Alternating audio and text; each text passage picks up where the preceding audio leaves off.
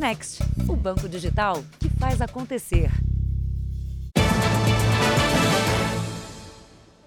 Boa noite. Boa noite. Um golpe que captura dados pessoais das vítimas por meio digital tem se tornado cada vez mais comum no Brasil. No chamado phishing, pescaria em inglês, as pessoas clicam sem saber em falsos links de empresas ou instituições. E quando percebem, muitas vezes já é tarde demais. Tudo começou quando Felipe passou a seguir o perfil de um hotel em uma rede social. Minutos depois, uma mensagem na caixa de entrada informou sobre uma promoção para ganhar diárias grátis. E eu, né, super ingênuo, inocente, falei: nossa, que bacana, quero participar sim. Felipe foi vítima de um golpe e só descobriu isso um dia depois. Ele teve os dados que forneceu coletados por criminosos, perdeu o acesso a contas de e-mail e de redes sociais e ainda viu amigos serem enganados com a venda de produtos e pedidos de dinheiro pelo perfil dele era tudo muito perfeito, porque é, eu entrei no link do hotel é, e aí fui vendo lá o feed, né? Só que depois, né? Quando depois de, sei lá, uma semana, duas semanas, quando eu voltei lá para ver o na, no perfil, aí eu vi que não era de verdade o perfil oficial daquele hotel. Esse tipo de golpe é chamado de phishing, que remete à pescaria em inglês. Tem esse nome porque, na maioria das vezes, não é direcionado a alguém específico. Os golpistas enviam por e-mail ou mensagem links que direcionam para páginas falsas perfeitas e que pedem dados pessoais das vítimas. Na semana passada, criminosos levaram menos de 24 horas para usar um sistema do Banco Central como isca para as armadilhas. As tentativas de golpe tiveram como alvo cidadãos que precisavam consultar se tinham dinheiro a receber dos bancos. Nós identificamos é, duas situações: uma, a disponibilização de um aplicativo, e o segundo, uma página falsa é, é que basicamente tentava capturar informações também de pessoas que tentavam utilizar o serviço. Este advogado especialista em direito digital alerta para a importância de não fornecer informações pessoais sem ter certeza da procedência do site. Segundo ele, o objetivo dos criminosos é vendê-las para bancos de dados ou usá-las para aplicar novos golpes a vítima precisa reagir imediatamente, entrar em contato com as plataformas para recuperar seus perfis, avisar ao banco que sua conta foi invadida e fazer o bloqueio temporário. E se houver ali furto de valores e a própria invasão das redes sociais, lavrar o boletim de ocorrência. Veja agora outros destaques do dia. O Ministério da Saúde confirma cinco casos de uma subvariante da Omicron no país. Local onde o jovem congolês foi morto vai virar memorial no Rio de Janeiro. Soldados americanos desembarcam na Europa e civis ucranianos fazem treinamento de guerra. Animais silvestres buscam refúgio em áreas urbanas para fugir da chuva e do calor.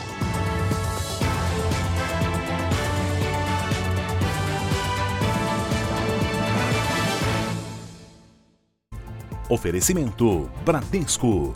Pague do seu jeito.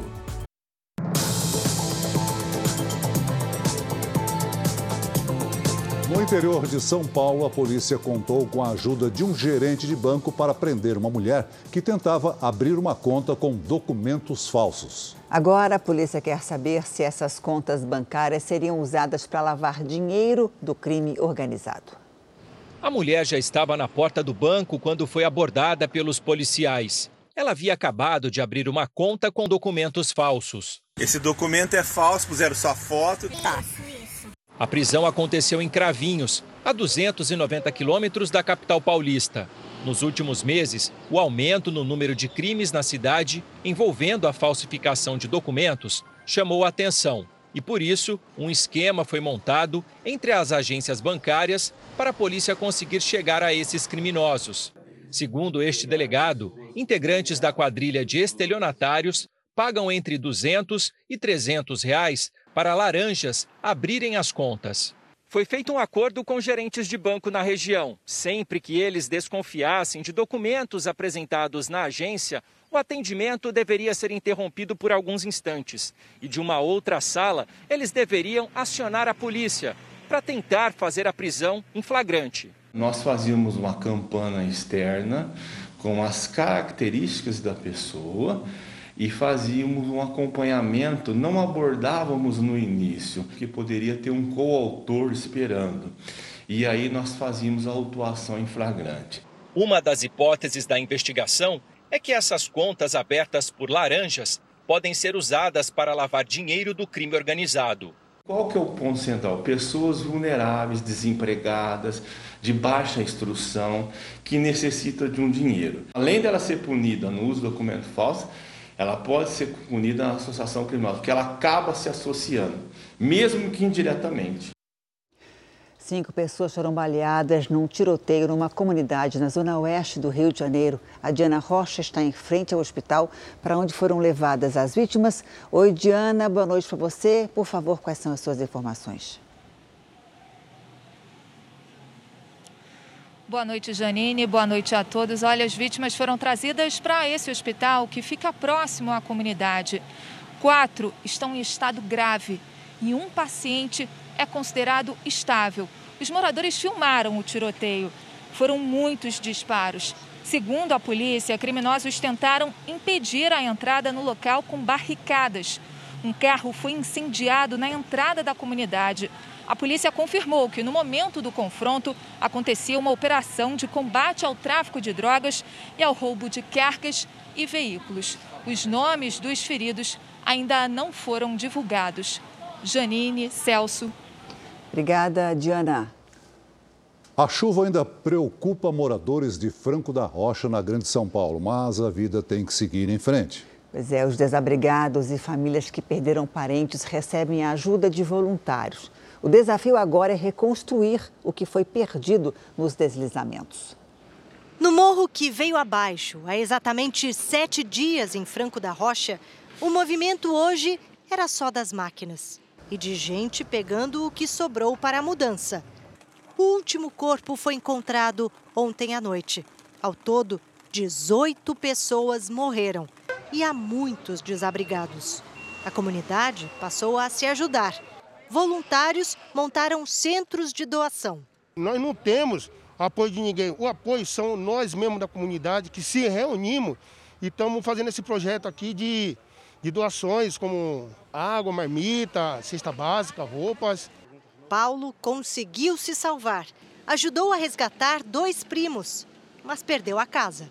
Foi questão de 10 segundos. Eu chamei eles ali e ouvi já o estrondo, um barulho terrível. De caindo tudo e as pessoas gritando, quando desesperadas.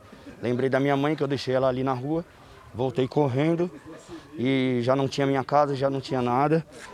E foi desesperador. Paulo é sobrinho de Edivaldo, que era ainda menino quando o pai trouxe a família toda da Bahia para tentar uma vida melhor em São Paulo. Construir no morro foi a única alternativa. E assim, tios, primos, irmãos foram todos para lá. Aqui era um lugar bem, sabe, abandonado. E a gente foi construindo. A gente não é geólogo, a gente não tem conhecimento, né? A necessidade fez com que a gente construísse lá, sem perceber os riscos. Naquela manhã chuvosa de domingo, o Edivaldo perdeu sete pessoas da família, incluindo o pai dele, seu José Bonfim. Mas outros parentes sobreviveram e ele passou a abrigar oito deles em casa. Há uma semana, eles estão aqui tentando encontrar uma maneira de reconstruir a vida. Estou sem teto, estou sem chão, sem teto. É, a população tem me ajudado bastante. Um traz uma roupa, outro traz um calçado. E a gente está tentando sobreviver dessa forma. Mas a maior dúvida é onde morar. A gente vai conseguir, a gente está conseguindo, né?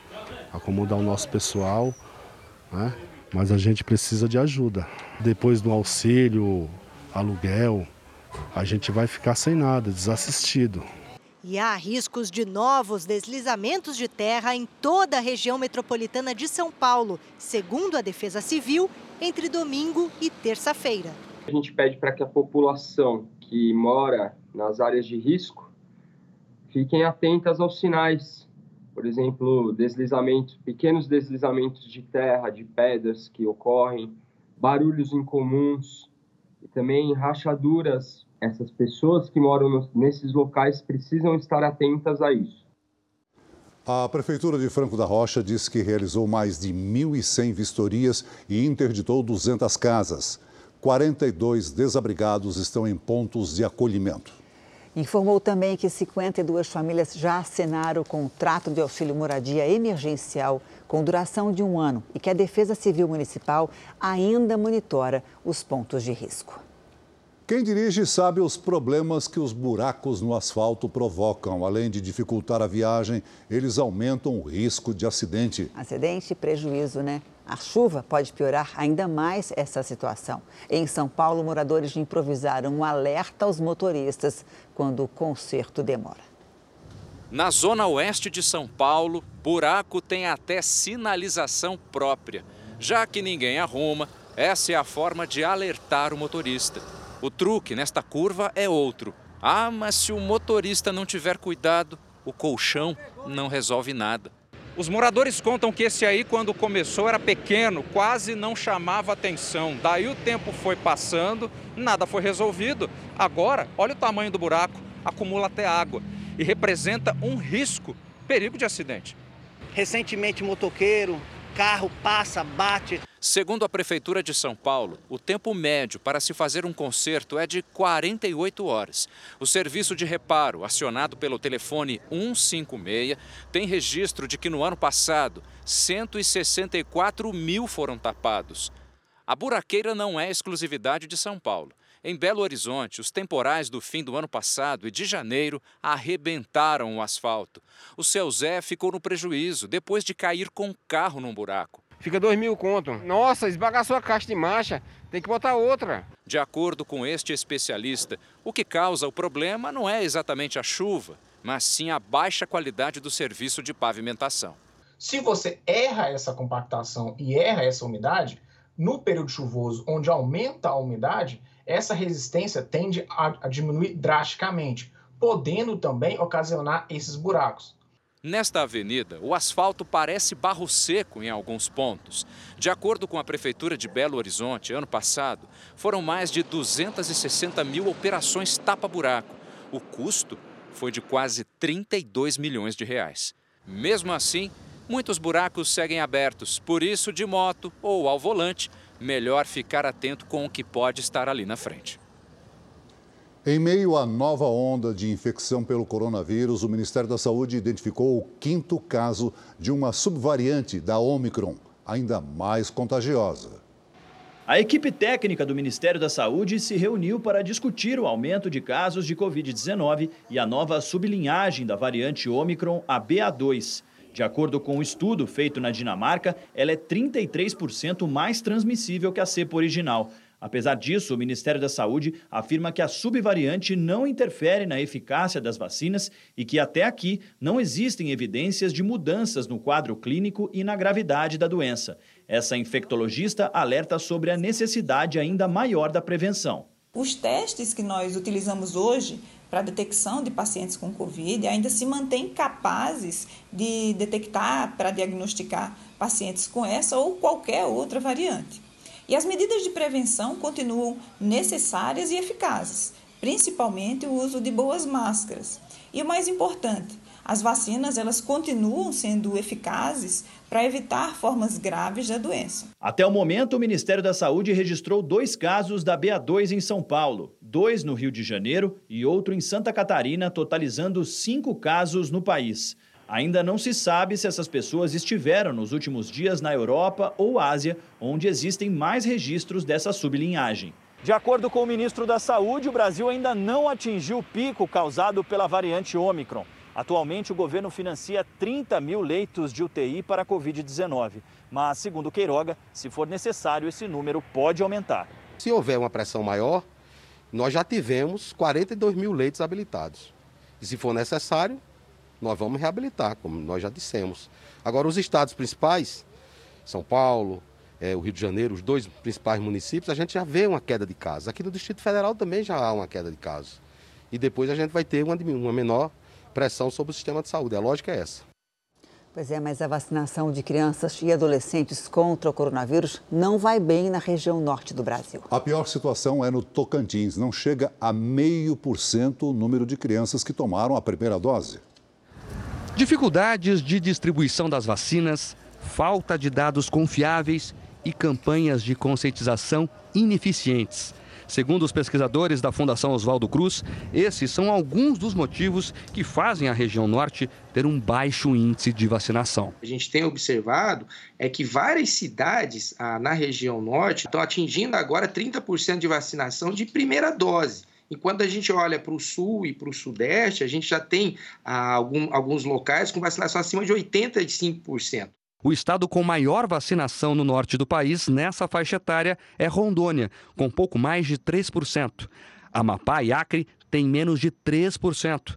Já Pará, Roraima e Amazonas não chegam a 2% de crianças imunizadas.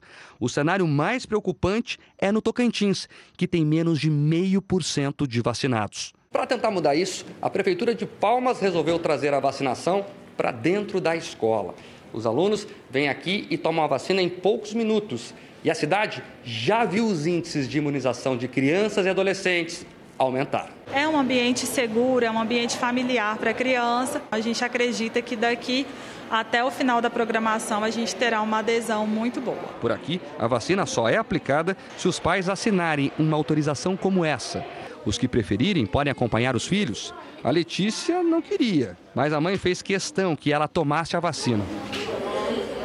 Tem que insistir, tem que vacinar para proteger. No norte, a gente precisa, além disso, facilitar o acesso à vacina. Né, fazer multirões para fazer essa, essa, vacina chegar com mais velocidade nessa população para que a gente aumente a cobertura nessas regiões. O importante da vacina é todo mundo chegar junto com a vacina. Pablo não fez cara feia, aproveitou o intervalo entre uma aula e outra para receber a dose. Eu quero que todo mundo de, do mundo fique imunizado também. Por quê? Bom, porque o Covid-19 é um vírus muito chato. E eu quero tirar a minha máscara. Todo mundo quer Todo tirar mundo, a é. máscara, é. né? Alguns bares e restaurantes de São Paulo passaram a exigir o comprovante de vacinação contra o coronavírus. Na capital, não é obrigatório pedir o documento ao cliente. A lei determina que o passaporte deve ser exigido em festas, bailes e eventos em clubes e casas noturnas, não importa a lotação. Mesmo com o avanço da Ômicron, o restaurante lotou. Aqui, só é atendido quem exibe o comprovante de que tomou duas ou três doses da vacina contra a Covid. Os pais vieram com o bebê, compartilham o espaço comum, correndo menor risco. De certa forma, até como comunidade, pensar como comunidade, né? Eu me vacino para me proteger, proteger o outro. Eu, como frequentador, eu gosto, gosto de ter essa segurança, de saber que quem está lá dentro, pelo menos está tá fazendo o possível para se proteger. O dono do restaurante diz ter exemplo da eficácia da vacina em casa. A esposa foi infectada com a Omicron, mas ele e a filha, recém-vacinados, não. A maior parte dos clientes habituais da casa gostaram muito, eles se sentem protegidos. Mesmo sem obrigação legal, donos de restaurantes passaram a cobrar de seus clientes que apresentem o certificado da segunda ou terceira dose antes de frequentarem ambientes fechados. A Lilian exige comprovante de vacina no bar dela. Diz que é uma questão de consciência, de incentivar a imunização. As pouquíssimas pessoas que não tinham né, o comprovante de vacina falam: ah, então tá, eu volto depois e tal. Lilian recebeu algumas reclamações em redes sociais. Mesmo assim, manteve a exigência como usar o cinto de segurança. Você entra no carro, você coloca o cinto de segurança. Se por acaso tiver um acidente, capotar, o cinto vai te ajudar e talvez você nem morra, certo? Com a vacina é a mesma coisa. Pois é, além da pandemia, ainda tem outro problema, esse típico de verão. São Paulo teve mais de 2 mil casos de dengue só em janeiro. E em Goiânia houve um aumento da doença de mais de 900%. A Fiocruz mapeou as regiões em alerta no Brasil. O Antônio e a mulher dele já tiveram dengue duas vezes e foi terrível. Sofreu muito, tomando soro, ficamos uns dias muito ruins. A situação é tão crítica que a cada 10 casas em que os agentes de saúde entram, em pelo menos 5 encontram focos do mosquito é, ralos de quintal, ralos sem uso de banheiro, Vaso sanitário também, que a pessoa esquece e não, não dá descarga no vaso e, e mantenha fechado. Até as calhas também. As autoridades de saúde dizem que a dengue é uma doença cíclica, que de tempos em tempos se manifesta com força total. O consenso é que se os números continuarem subindo desta maneira agora em fevereiro, Goiânia terá uma epidemia de dengue, o que junto ao surto de H3N2 e Covid pode sobrecarregar o sistema de saúde. É esperado que a cada quatro ou cinco anos a gente tenha um ciclo epidêmico, né? E como, como ano passado, seria ali o quarto ano, nós não tivemos, esse ano provavelmente iríamos ter sim um aumento aí do número de casos de dengue. Além de Goiânia e Palmas, no centro-oeste, com maior taxa de incidência, o Infodengue da Fiocruz destaca como pontos de atenção o sul do país, a região noroeste do estado de São Paulo e municípios da Bahia, Santa Catarina e Ceará. O alerta desta médica é para que ninguém menospreze a dengue. Um paciente com muitos vômitos, que mesmo usando medicação não, não para de vomitar. Paciente com dor abdominal, com falta de ar, desmaio, tontura, sangramento, são sinais de alarme da doença que é, leva o paciente com, com urgência ao pronto-socorro para ser avaliado. Quem mora nas cidades afetadas pelas chuvas de verão corre o risco de dar de cara com visitantes inesperados. Em Salvador, animais silvestres são encontrados com frequência nas ruas e nas casas, principalmente cobras.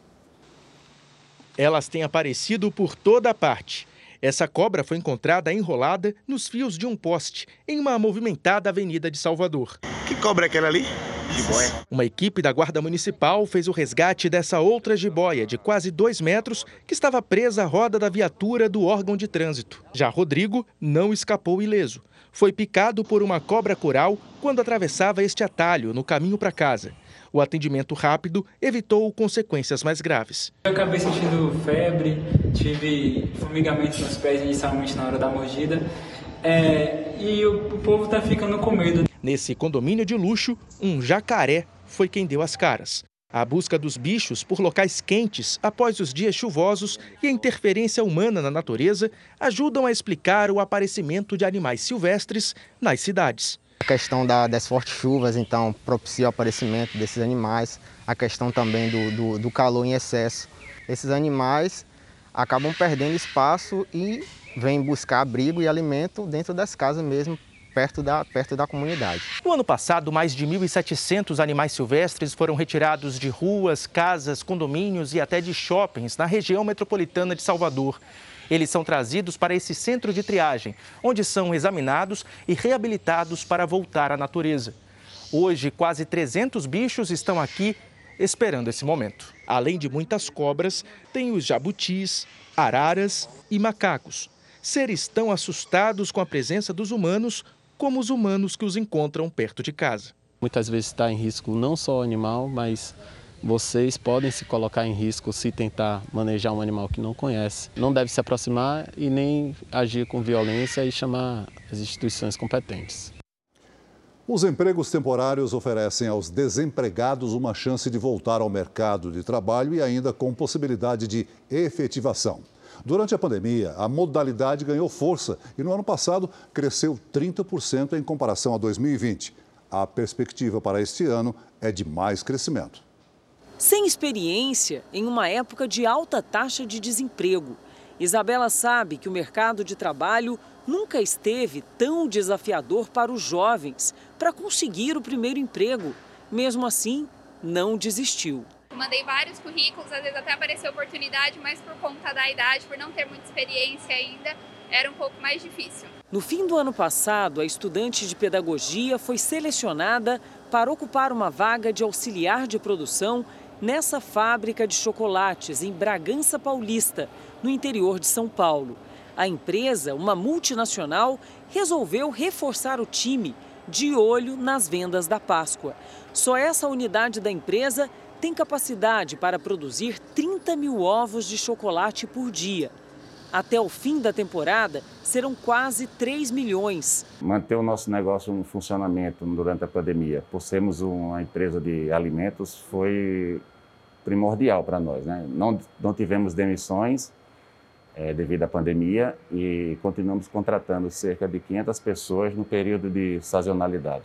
Apesar dos desafios impostos pela pandemia, o trabalho temporário foi a garantia de renda para muitas famílias. Segundo a Associação Brasileira da Modalidade, só no ano passado foram mais de 2 milhões de vagas oferecidas, 20% a mais que no primeiro ano da pandemia. E muitas vezes diante de uma oportunidade e muito esforço, o provisório vira definitivo. Foi o que aconteceu com a Gerlane. Eu dei o meu melhor para ser efetivada, porque a gente sabe que as chances são mínimas, mas existe. Hoje ela tenta ensinar a fórmula para aqueles que acabaram de chegar e não veem a hora de ter um emprego fixo muito pai de família, muita mãe de família desempregada e elas estão aqui tentando uma chance. Quando eles veem a nossa história, o nosso exemplo, aí eles começam a se esforçar mais, a ver que realmente existe uma oportunidade. Gerlaine faz parte de um dos setores que mais ofereceram oportunidades de trabalho na pandemia, a indústria, seguida pelos setores de serviço e comércio. A Associação Brasileira de Trabalhos Temporários prevê para esse ano um crescimento ainda maior no número de vagas. A gente pode prever que vai ser um ano, mais uma vez, muito produtivo aí e podemos, se Deus quiser, gerar mais de 2 milhões e meio de vagas, quem sabe 3 milhões de vagas, oportunidade de trabalho temporário no Brasil. A gente tem que aproveitar a oportunidade que eles estão dando, né? é, eles botam fé na gente, né? Acreditam no nosso potencial, então a gente tem que se superar para conseguir uma efetivação. Primeiro lugar de audiência nos Estados Unidos e Canadá. Líder na África do Sul, São Tomé e Guiné-Bissau. Sucesso no Japão e também na Austrália. A série A Bíblia atravessa fronteiras e comove o público em todo o mundo. Para muitos, perseguidos simplesmente por ter o livro sagrado em casa, é mais uma forma de renovar todos os dias a própria fé, como mostra um documentário exclusivo produzido pelo jornalismo da Record TV. Um livro marcado pela perseguição. Você tem casos de agressão física, você tem casos de agressão em praça pública. Por que milhões de pessoas ainda são atacadas por terem uma Bíblia? I was sentenced uh, 15 years of hard labor. Que rechazaran el Evangelio y los entregaran a muerte cuando ellos no quisieran obedecer. A história da tradução do livro sagrado que provocou uma revolução e uniu os povos. A Bíblia King James ela vem ser também esse símbolo de reforçar essa libertação. E as superproduções como a série A Bíblia, que tem levado esperança e fé a pontos remotos do planeta. Meu senhor, por favor. Você se lembra de quando as vacinas ainda estavam sendo testadas em voluntários? Pois tem gente que participou dos estudos da Coronavac e não consegue comprovar que foi imunizado. Eduardo é médico e foi um dos primeiros a tomar a vacina contra a Covid-19 no começo do ano passado. Ele foi voluntário nas pesquisas com a Coronavac. Todos os voluntários da pesquisa se dispuseram, se arriscaram para tentar dar informações à sociedade sobre os dados da vacina, a segurança, a eficácia. E nós, por tentarmos ajudar a sociedade, nós estamos sendo penalizados. Mesmo com as duas doses da vacina no braço, ele não tem como provar que está imunizado. Isso porque as doses não aparecem no Conect SUS, que é o aplicativo do governo que atesta a vacinação individual. O passaporte de imunização é um certificado digital aceito internacionalmente. Além do Eduardo, milhares de profissionais de saúde que participaram dos mesmos testes em centros de pesquisa de todo o país enfrentam problemas por não ter o comprovante. O documento é indispensável para quem precisa viajar para fora do Brasil, por exemplo. A vacina foi desenvolvida no Brasil pelo Instituto Butantan, em parceria com o laboratório chinês Sinovac.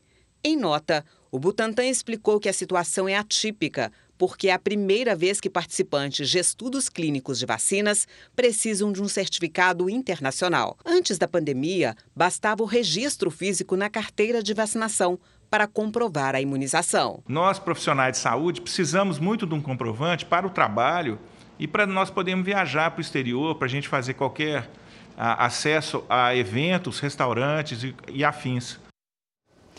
O Ministério da Saúde informou que os centros de pesquisa já foram orientados sobre como registrar a vacinação de voluntários na Rede Nacional de Dados para que eles recebam esse comprovante. O Instituto Butantan e a Universidade Federal de Minas Gerais reafirmaram que ainda tentam cadastrar a vacinação de voluntários no sistema do Ministério.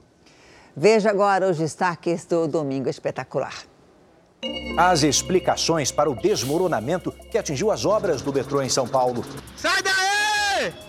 Por que acidentes desse porte têm sido cada vez mais comuns? E o dilema de quem já foi vítima dessas obras e até hoje espera por justiça. A história do congolês espancado e morto por causa de 200 reais os últimos passos dele até ser atacado na praia. E o drama que levou a família de Moise a fugir do Congo para o Brasil. Uma crítica literária morre de forma misteriosa. A família suspeita do marido e a justiça reabre a investigação. Como esse caso revelou os detalhes de uma relação envolvendo sexo, drogas e violência. Neymar faz um desabafo sobre a relação com o pai. São coisas que acontecem na sua vida que não são legais. E traz à tona a discussão. Por que filhos famosos acabam se afastando dos pais que assumem o papel de empresários?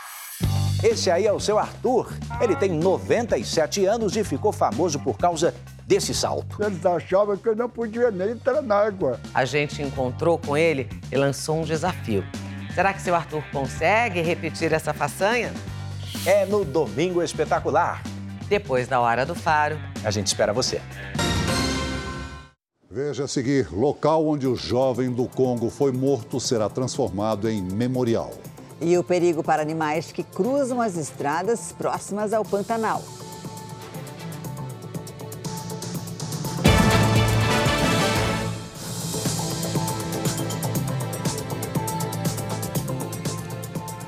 A polícia de São Paulo recebeu cerca de 18 mil denúncias de maus tratos a animais no ano passado. 16% a mais que em 2020. Esta semana, um homem foi flagrado agredindo uma égua no meio da rua na região metropolitana. Um homem tenta puxar a égua. Ele monta, bate no animal, mas exausto, o bicho continua sem se mover. Moradores de Ribeirão Pires, na Grande São Paulo, denunciam o caso a guarda municipal encontra o homem com sinais de embriaguez e o animal debilitado e com muitos ferimentos. Para ele era uma coisa normal. A todo momento ele falava: Não, que isso daqui é normal. Normal. Ela está tá dormindo em pé. Qual era o estado da égua? Ah, exaustão total. Voluntários dão comida para o animal. A égua, de aproximadamente 12 anos, está desidratada. Ela toma quatro baldes de água. Tem machucados por todo o corpo e mal consegue abrir os olhos, inchados pelos golpes com o rei. O agressor é levado para a delegacia. Ele passou um dia na cadeia e foi liberado para responder ao processo em liberdade. Como o animal está muito fraco, os voluntários têm dificuldade para colocá-lo no caminhão de transporte. Ele foi trazido para Estiaras, na cidade. Ele estava judiando muito dela. Ela estava numa. Eu acho que se ninguém fosse socorrer, ela não ia aguentar o dia mesmo, porque ela estava muito exausta. A égua foi resgatada há cinco dias, ela chegou aqui muito assustada, tinha medo de tudo, mas agora a gente percebe que é um animal extremamente dócil, o estado de saúde melhorou muito, mas as marcas dos maus tratos que ela sofreu, ela ainda deve carregar por um bom tempo. No vídeo ele batia muito nessa região, né? Ela tem lesão de cela, que é que está bem melhor agora, lesões em membros, face, chegava a sangrar o olhinho de inchado. Em 2021, a Polícia de São Paulo registrou quase 18 mil denúncias de maus tratos de animais, um número 16% maior do que em 2020. Na semana passada, o dono de uma fazenda de búfalos no interior de São Paulo foi preso, também por maus tratos. Ele é acusado de manter mais de mil animais em situação de abandono. Rosângela Coelho é presidente de uma ONG que resgata animais maltratados, principalmente cavalos, desde 2015. Ela acredita que a sociedade tem denunciado mais e a crise econômica tem colaborado para o aumento do abandono. Denuncia para os protetores, para a gente e várias outras ONGs que resgatam, e que elas não se conformam com essa crueldade que é praticada com, com, com esses animais. Segundo a ONG, o custo médio para manter um cavalo de maneira adequada é de 800 reais por mês. A égua que mostramos no início da reportagem está recebendo tratamento no Aras, onde foi abrigada. E ao final do processo na justiça, deve ser doada. Tá comendo bem, né, filha? É isso aí. Vai suportar? Vai. Tem que suportar. A gente está aí para isso. O transporte em pequenas embarcações é a única alternativa para moradores de muitas regiões do Pará. Uma viagem que nem sempre acaba bem. No ano passado, 16 pessoas prenderam os cabelos no motor dos barcos. E este ano já aconteceram dois acidentes desse tipo. Apesar do grande trauma que sofreu, Milene, de 18 anos, voltou a sorrir. A menina que gostava de exibir os longos cabelos teve o couro cabeludo arrancado depois que os fios se prenderam no eixo do motor do barco da família. A embarcação estava sem proteção. Foi muito rápido o, o acidente. O acidente foi há sete meses na cidade de Breves, no Pará. Depois do longo período de internação no hospital, hoje ela está em uma casa de apoio em Belém. Aceitar o que aconteceu é muito difícil para a jovem. Você gostava do seu cabelo? Sim. Em dois anos, os registros de escalpelamento dobraram no Pará. Em 2020, foram oito casos. No ano passado, subiu para 16. E agora, no início de 2022, já são duas ocorrências. A maioria foi na região do Marajó, onde os ribeirinhos usam os barcos como meio de transporte crianças e adolescentes são as principais vítimas. Moradora de Portel, Sandriele, de 16 anos, também se acidentou em setembro do ano passado. Foi muito difícil ver que eu não tinha mais no cabelo. Chorei muito. Os acidentes deixam cicatrizes difíceis de esquecer. E para as adolescentes, os desafios são ainda maiores. As crianças, elas sofrem muito, mas elas ainda não têm essa imagem corporal. Né?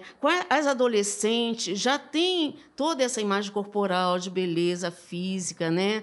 e elas têm um sofrimento psíquico muito mais, mais elevado, e as adultas também. A recuperação da aparência física é fundamental para a melhora da autoestima das pacientes. A melhor opção passa a ser o reimplante, que vai devolver o melhor resultado estético funcional a esse paciente. Para que esse reimplante tenha sucesso, é muito importante a velocidade em que o paciente é levado para um atendimento especializado e que o segmento arrancado seja adequadamente preservado. Desde 2019, uma lei federal tornou obrigatória a proteção do eixo do motor. Mas a maioria das embarcações que cortam os rios da Amazônia não cumpre a determinação. É necessário um aporte mesmo para essas famílias, no sentido de que elas tenham condições de ter seu barco seguro, com seu motor de qualidade, com cobertura, né? Todo mundo quer ter um barco bom, mas enfim, elas não têm condição, né? É inacreditável, né? E é também alarmante o número de atropelamentos de animais nas rodovias de Mato Grosso do Sul. Em três anos, mais de 12 mil animais silvestres morreram atingidos por veículos. É, na média, sete bichos são atropelados por dia nas estradas que cruzam o estado. A foto da onça pintada, morta, estirada no asfalto, é triste e traz sensações de piedade e de revolta. Lamentavelmente, nós estamos assistindo todo dia a morte de animais silvestres a onça, um macho com pouco mais de três anos de idade, segundo a polícia, foi atropelada e morta na rodovia 262, que corta o Pantanal de Mato Grosso do Sul. O motorista fugiu. O Instituto Homem Pantaneiro, que atua na preservação de animais silvestres, defende mais consciência de motoristas e de empresas que atuam na região. Nós tínhamos aí um número que não passava de cinco animais atropelados por dia, esse número já é superior a sete. É, e a despeito de qualquer esforço que tenha sido feito anteriormente, sem dúvida nenhuma nós precisamos de um reforço. Nós temos dialogado com o DENIT, é, chamamos as empresas para conversar também é, de mineração que atuam na região. Um levantamento do Instituto de Conservação de Animais Silvestres mostra que, em três anos, 12.400 animais foram atropelados nas rodovias de Mato Grosso do Sul. Não é crime atropelar um animal sem a intenção, por acidente. Mas, segundo a polícia, é importante que o motorista peça ajuda para que esse animal seja socorrido se estiver vivo. E se já estiver morto, que seja entregue à pesquisa, como esse laboratório aqui, que estuda métodos de reprodução para espécies em extinção, como é o caso da onça pintada. Na corrida pela vida, os pesquisadores da Universidade Federal de Mato Grosso do Sul e da USP têm esbarrado em dificuldades. Uma delas é o tempo. Eles têm menos de 12 horas para recolher o material genético de um animal morto. No caso da onça atropelada no Pantanal, os pesquisadores foram avisados tarde demais. A diferença de tempo entre o atropelamento e quando o animal foi acessado a gente já não consegue mais usar porque já entrou em deterioração. A outra possibilidade de pesquisa é coletar o material genético das onças vivas, mas a dificuldade aqui é a falta de animais saudáveis. A dificuldade, óbvio, da gente capturar um animal de vida livre. Em cativeiro a gente tem poucos animais, muitos estão mal nutridos no sentido de não ter uma nutrição adequada, isso interfere muito na reprodução. Muitos estão vasectomizados, no caso dos machos. Então, na hora que a gente vai filtrando, resta seis, sete animais. São pouquíssimos em relação ao que a gente precisa para ter uma variabilidade genética adequada. A família do congolês que morreu espancado no Rio de Janeiro aceitou a proposta de administrar o quiosque onde a violência aconteceu. Neste sábado, houve várias manifestações em capitais. O lugar onde as cenas de violência chocaram o país vai se transformar em memorial dedicado à cultura congolesa e africana em geral. A foto do jovem Moise Kabagambi, que morreu brutalmente espancado no local, ficará estampada na fachada. A administração de um dos quiosques foi oferecida à família de Moise. Além da culinária e músicas típicas, a ideia é que o espaço ajude a empregar pessoas refugiadas que vivem aqui no Rio. O local também poderá ser utilizado para exposições e apresentações artísticas. O assassinato motivou manifestações em várias partes do país neste sábado. Em Salvador, integrantes do Olodum tocaram os tambores nas escadarias da casa de Jorge Amado, no Pelourinho. Em São Paulo, o encontro aconteceu na Avenida Paulista, que teve uma das pistas fechada. Depois, os manifestantes saíram em marcha por justiça pela morte de Moise. Em Porto Alegre, o ato foi junto ao monumento ao expedicionário. Também houve protestos em Belo Horizonte, com concentração no centro da cidade. No Rio de Janeiro, manifestantes tentaram incendiar o quiosque, cenário do crime. A situação foi controlada a pedido dos organizadores. A família de Moise acompanhou o protesto num carro de som que pague todo mundo que foi envolvido com isso. Justiça até o final. Soldados americanos já estão na Europa para reforçar as fronteiras da Ucrânia. A região está em alerta para uma possível invasão russa.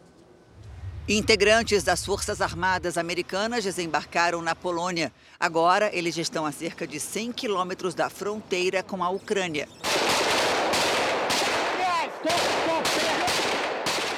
Neste sábado, mais um lote de armas enviado pelos Estados Unidos chegou ao país. Na capital, Kiev, voluntários se juntaram a ex-militares para aprender a usar armas e fazer os primeiros socorros. Nas ruas da Ucrânia, milhares de pessoas marcharam com bandeiras do país. Slava Ucrânia!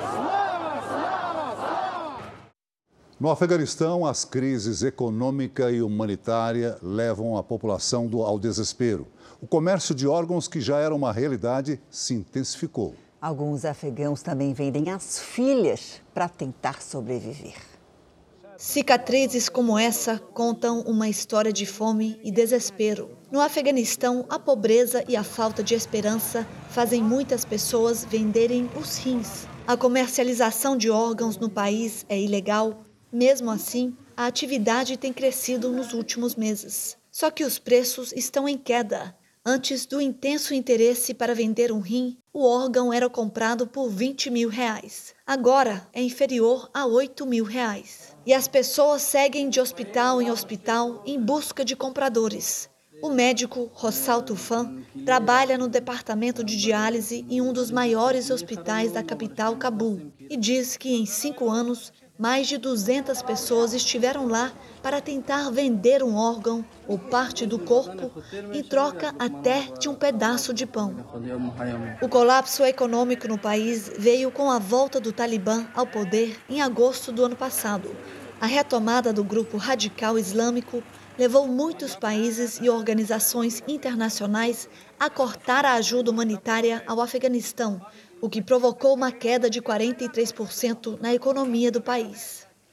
Neste ano, a ONU pediu aos líderes mundiais uma ajuda recorde, equivalente a 26 bilhões de reais, para doar ao Afeganistão.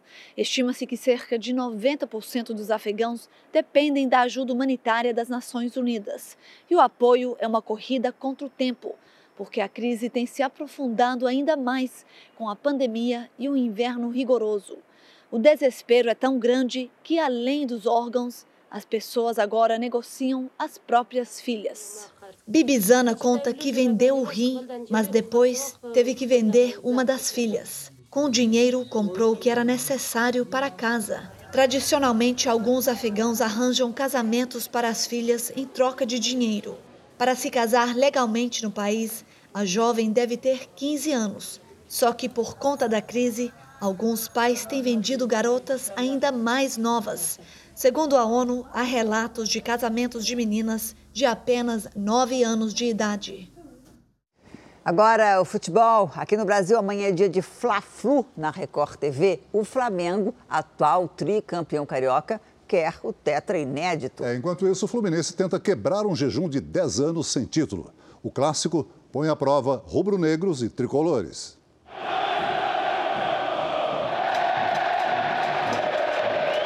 Fla-Flu é é um jogo diferente. Muito diferente. O conhecido clássico das multidões é unanimidade entre os jogadores.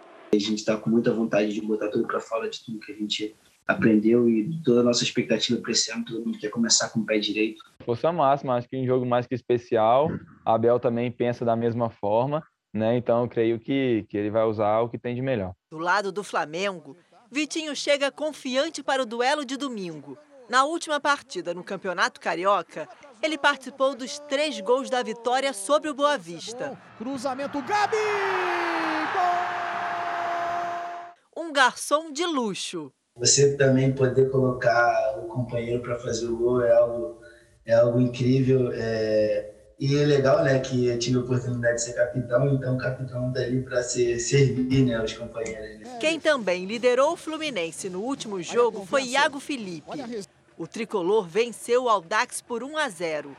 Motivo de orgulho para o volante, que tem uma identificação imensa com o clube. Desde o primeiro, primeiro momento que eu cheguei aqui no clube, eu fui muito bem recebido, né? E me sinto muito bem em poder estar aqui. Então, fiz o Fluminense a minha casa. Iago e Vitinho entram em campo amanhã para escrever mais um capítulo do clássico tão tradicional do nosso futebol.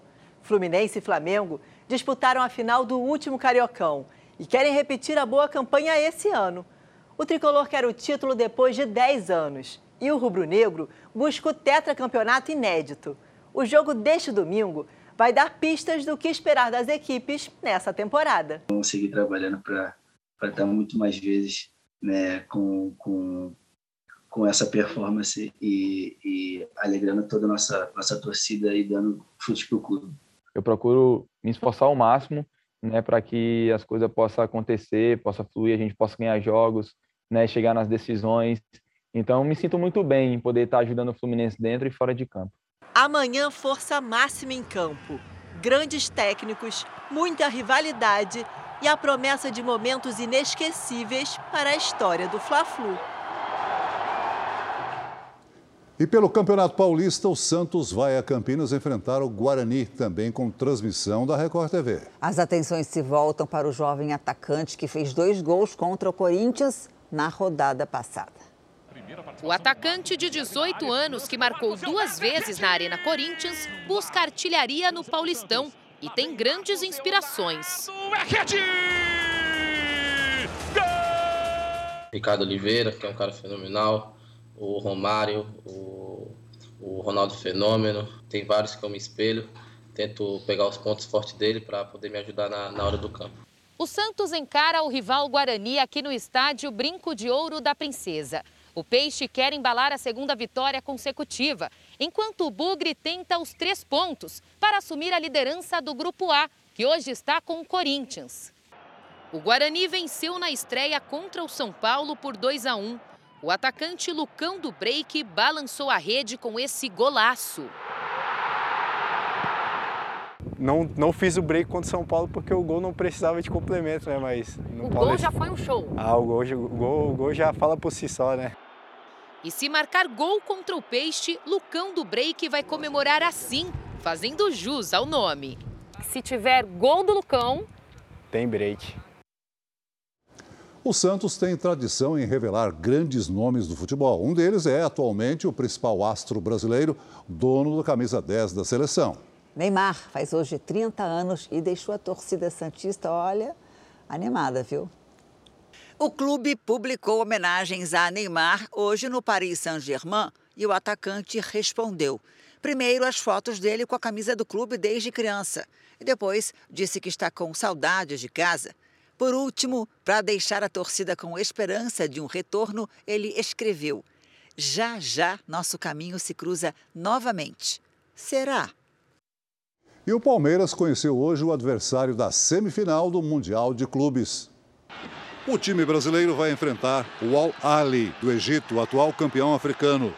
A vitória nas quartas de final sobre o Monterrey do México veio com o gol de Mohamed Hani no segundo tempo. Agora, mudando de assunto, a partir de segunda-feira, 154 mil pessoas começam a receber o abono atrasado do PIS-PASEP. O abono é referente ao ano base de 2019 e não foi pago por conta de uma falha no processamento de dados. O Ministério do Trabalho e da Previdência Social informou ainda que mais de 320 mil trabalhadores que têm direito a receber o abono referente a 2020 não foram retirar o dinheiro. Eles terão uma segunda chance a partir de terça-feira, dia 9, anota aí. E esse é um dos destaques do portal R7. Para ler essa e outras notícias, é só acessar r7.com. A indústria calçadista brasileira em recuperação. O setor gera tantos empregos quanto antes da pandemia. No Rio Grande do Sul, estado que mais fabrica calçados no país, as contratações vão continuar, inclusive para vagas temporárias. Linhas de produção a todo vapor exigem mão de obra especializada.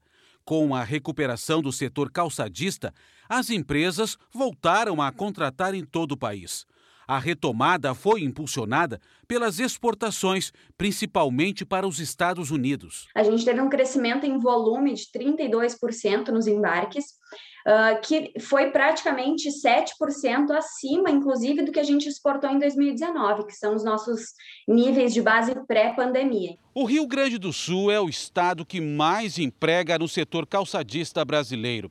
Por aqui, os números confirmados pela Associação Brasileira das Indústrias apontam que 2021 chegou ao fim com 76 mil pessoas empregadas na atividade, um crescimento de quase 11% na comparação com 2020. Atrás do Rio Grande do Sul estão Ceará e Bahia. Ao longo do ano passado, foram geradas quase 27 mil vagas no setor, encerrando o ano com mais de 266 mil pessoas trabalhando nas fábricas de calçados brasileiras. Marcelo está feliz da vida. Ele começa no novo emprego nesta segunda. Tinha ficado um tempo fora, agora consegui uma colocação de volta, né? Consegui fazer o curso e consegui uh, entrar de novo na área, né? Esta empresa na Serra Gaúcha já conseguiu atingir um ritmo de produção da época pré-pandemia. A gente sabe que tem muitas vagas temporárias também que uh, elas são acontecem de acordo com a estação, né? Mas o quadro de funcionários já está aumentando. A gente já tem uma meta de aumentar aí praticamente 10% do nosso quadro de funcionários. Quatro entre dez estrangeiros que estudam em Portugal são brasileiros. A facilidade com a língua e a opção de financiamento são os maiores atrativos. De Recife para Lisboa, uma viagem que Mariela encarou em busca de experiência de vida e um ensino de qualidade. A maioria do, da faculdade que eu me formar, eu consigo validar meu diploma quase que automaticamente. E as oportunidades, né? Porque Portugal, na Europa, a gente tem diversas oportunidades no mundo inteiro. Acaba sendo uma formação muito mais internacional. Desde setembro do ano passado, Mariela é estudante de direito aqui em Portugal. A pandemia adiou os planos, mas não afastou os brasileiros das faculdades europeias. O vice-reitor da universidade onde Mariela estuda explica que a procura de estrangeiros dobrou no último ano. Temos uma turma que vai começar agora, são 52 alunos, dos quais 16 são brasileiros, de longe o grupo maior de estrangeiros, mas há alunos de muitas nacionalidades diferentes. Hoje, os brasileiros são maioria entre os estrangeiros matriculados nas universidades aqui de Portugal, cerca de 40% do total. Entre 2019 e 2020, cerca de 3 mil brasileiros tiraram o diploma superior aqui no país. E nessa conta não entra quem tem dupla nacionalidade. O vice-reitor reforça que um currículo português abre as portas em toda a Europa. Essa mobilidade europeia, a facilidade de financiamento europeu, para você estudar num lugar, fazer o mestrado no outro e depois ir trabalhar num terceiro país, facilitou muito esse movimento e esse aumento de internacionalização dos alunos, como eu estou dizendo, desde os anos 90. Economia, administração e ciências sociais são os cursos mais procurados pelos estrangeiros na universidade. A língua e o baixo custo de vida em Portugal foram fatores que pesaram para Mariela. Mas nem tudo é fácil. Tenho uma saudade, eu sou do Nordeste, então é praia, da comida típica, porque. E, e sim, eu acho que isso é uma dificuldade. Um avião de pequeno porte caiu no começo da tarde em Chapadão do Sul, Mato Grosso do Sul. A queda foi numa fazenda por volta do meio-dia. O avião era usado para pulverizar defensivos agrícolas numa lavoura de milho. O piloto, Militão Macedo Neto, morreu no local. A Força Aérea Brasileira foi acionada e vai investigar a causa do acidente. Pelo menos cinco pessoas morreram numa avalanche na Áustria, entre elas quatro turistas e um guia. O deslizamento aconteceu numa região montanhosa, numa cidade na fronteira com a Suíça. As autoridades pedem atenção para quem pratica esportes na neve, porque o clima mais quente pode provocar novas avalanches. Em 48 horas, mais de 50 foram registradas na região. Agora vamos à previsão do tempo. Chove em boa parte do Brasil e o risco de temporais neste domingo é alto. Oi, Lidiane, boa noite para você. Quais são as regiões que devem ficar em alerta, hein? Vamos lá, Janine. Boa noite para você, para o Celso, para quem nos acompanha. Olha, de novo, o Sudeste, viu? Nas próximas horas, as nuvens aumentam. E neste domingo, a frente fria que está no oceano chega a São Paulo. Atenção especial para a faixa litorânea do estado, Vale do Ribeira, do Paraíba e região metropolitana de São Paulo. O risco de deslizamentos e alagamentos é grande. Só para a gente ter ideia, nos próximos três dias pode cair a quantidade de água esperada para o mês inteiro. Centro-oeste, no norte, no Maranhão e no Piauí, a chuva também pode ser forte, mas o risco de transtornos é menor. Tempo firme apenas nas áreas claras. Em Florianópolis, máxima de 26 graus. No Rio de Janeiro, faz 37. Em Brasília, 28. Em João Pessoa, em Macapá, 31. Quem estiver na capital paulista é bom se preparar para os temporais nos próximos dias. Neste domingo faz até 28 graus, depois diminui. Na segunda, 25, na terça, 23 e na quarta, apenas 22. Tempo Delivery. A Maria Rita compartilhou essa linda foto da Heloísa. Elas são de Águas de Lindóia, interior de São Paulo. Heloísa, cara de sapeca, hein? É mesmo. Maria Rita, Heloísa, olha só, o domingo começa com sol e depois as nuvens aumentam e a chuva fica naquele vai e vem. Máxima de 29 graus. Na segunda, chuva pesada com trovoadas o dia todo. A temperatura cai para 25. Na terça, o sol volta a aparecer, mas pode chover a qualquer hora e à tarde faz até 26 graus. Vamos atender o Túlio, que é da cidade de Malhada, Bahia. Vamos para lá então. Túlio, seguinte, neste domingo e segunda a temperatura chega aos 31 graus. O que muda de um dia para o outro é o período da chuva. No domingo chove à tarde e à noite e na segunda de manhã e à noite. Na terça, sol com pancadas de chuva só à tarde e máxima de 32. Faça como eles e participe também do Tempo Delivery pelas redes sociais. Basta mandar uma mensagem com a hashtag você no JR. Boa noite, gente. Bom Boa domingo. Noite. A gente está falando de chuva, né? Pois olha só essa notícia, Lidiane. A seca provocou a morte de uma tonelada e meia de peixes no Rio Grande do Sul, num dos parques naturais mais importantes do Brasil.